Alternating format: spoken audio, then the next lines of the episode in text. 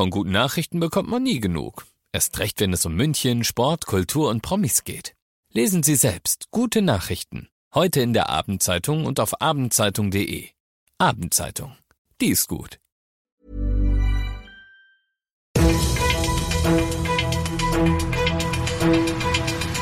95 5 Charivari, das München Briefing, Münchens erster Nachrichtenpodcast.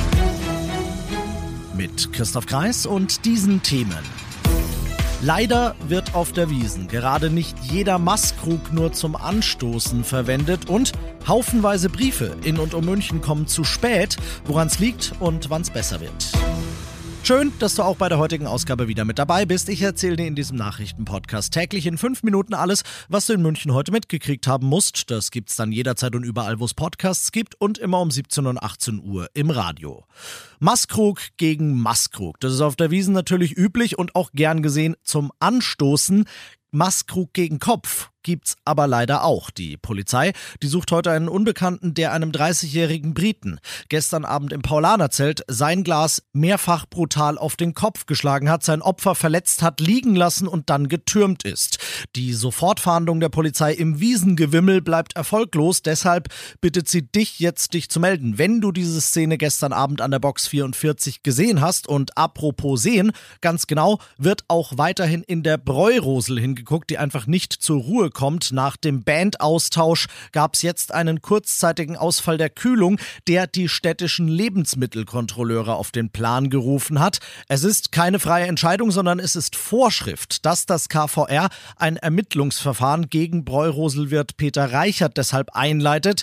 Dieses Ermittlungsverfahren steht allerdings noch ganz am Anfang. Ob ihn also überhaupt irgendeine Schuld daran trifft, das bleibt abzuwarten. Und so lange ist er natürlich unschuldig. Alle weiteren Wiesen-News gibt's bei uns im Netz Netz auf charivari.de.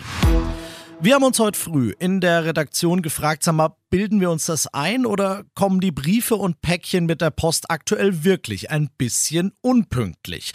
Wir haben also nachgefragt bei DHL Südsprecher Klaus-Dieter Navrat und der sagt, ja, das müssen wir leider so bestätigen, dass die, die Zustellung in und um München äh, nicht immer in der gewohnten Qualität äh, momentan äh, stattfindet. Das liegt zum einen an Corona-Ausfällen, sagt Navrat, aber auch an handelsüblichen anderen Erkrankungen und Unfällen wie Beinbrüchen. Er bittet um Verständnis, wenn auch deine Lieferung ein, zwei Tage länger braucht als üblich und sagt, natürlich nehmen wir das alles nicht so einfach hin. Äh, wir tun da etliches dagegen, optimieren natürlich auch unsere Prozesse, wo immer möglich und selbstverständlich äh, stellen wir auch ein. Wir sind auf der Suche äh, nach Unterstützung und Verstärkung und äh, informieren, bewerben kann man sich auf werde einer von uns.de. Direkt noch ein Jobangebot im Podcast. Was willst du mehr? Du bist mittendrin im München-Briefing und nach den München-Themen, du kennst es, schauen wir auf das, was in Deutschland und der Welt heute wichtig war. Und wichtig war im Bundestag heute vor allem die Energiekrise. Es ging um geplante Entlastungen wie die Erhöhung des Kindergelds und es ging um das große Thema Versorgungssicherheit im Winter. Dass Deutschlands größter Gasimporteur Uniper verstaatlicht werden wird, das hast du inzwischen sicher mitbekommen. Jetzt aber überlegt die Bundesregierung, bei noch einem Gasunternehmen ein- und zuzugreifen. Diesmal bei der Security Securing Energy for Europe GmbH, die bis Juni noch Gazprom Germania hieß, Charivari-Reporter Uli Reitinger. Das Unternehmen ist schon lange in Not. Mitte Juni hatte der Bund die damalige Gazprom Germania mit einem Milliardenbetrag vor der Pleite gerettet. Aber wie bei Uniper reicht das nicht aus. Securing Energy for Europe gehört zu den systemrelevanten Energieriesen. Wenn von denen einer in die Knie geht, gerät der gesamte Gasmarkt ins Schwanken. Deswegen hatte Wirtschaftsminister Habeck gestern nochmal versprochen, wir tun alles Nötige, um die Unternehmen immer stabil am Markt zu halten. Die Energieunternehmen sind ins Trudeln geraten, weil Russland seine Gaslieferungen eingestellt hat und sie sich zu enorm teuren Preisen Ersatz besorgen müssen. Und das noch zum Schluss. Mehr Kunst für alle Münchnerinnen und Münchner und das for free. Das hat der Stadtrat heute beschlossen. Die städtische Galerie im Lehnbachhaus, die wird ab Oktober einmal pro Monat ihre Pforten vollkommen gratis öffnen.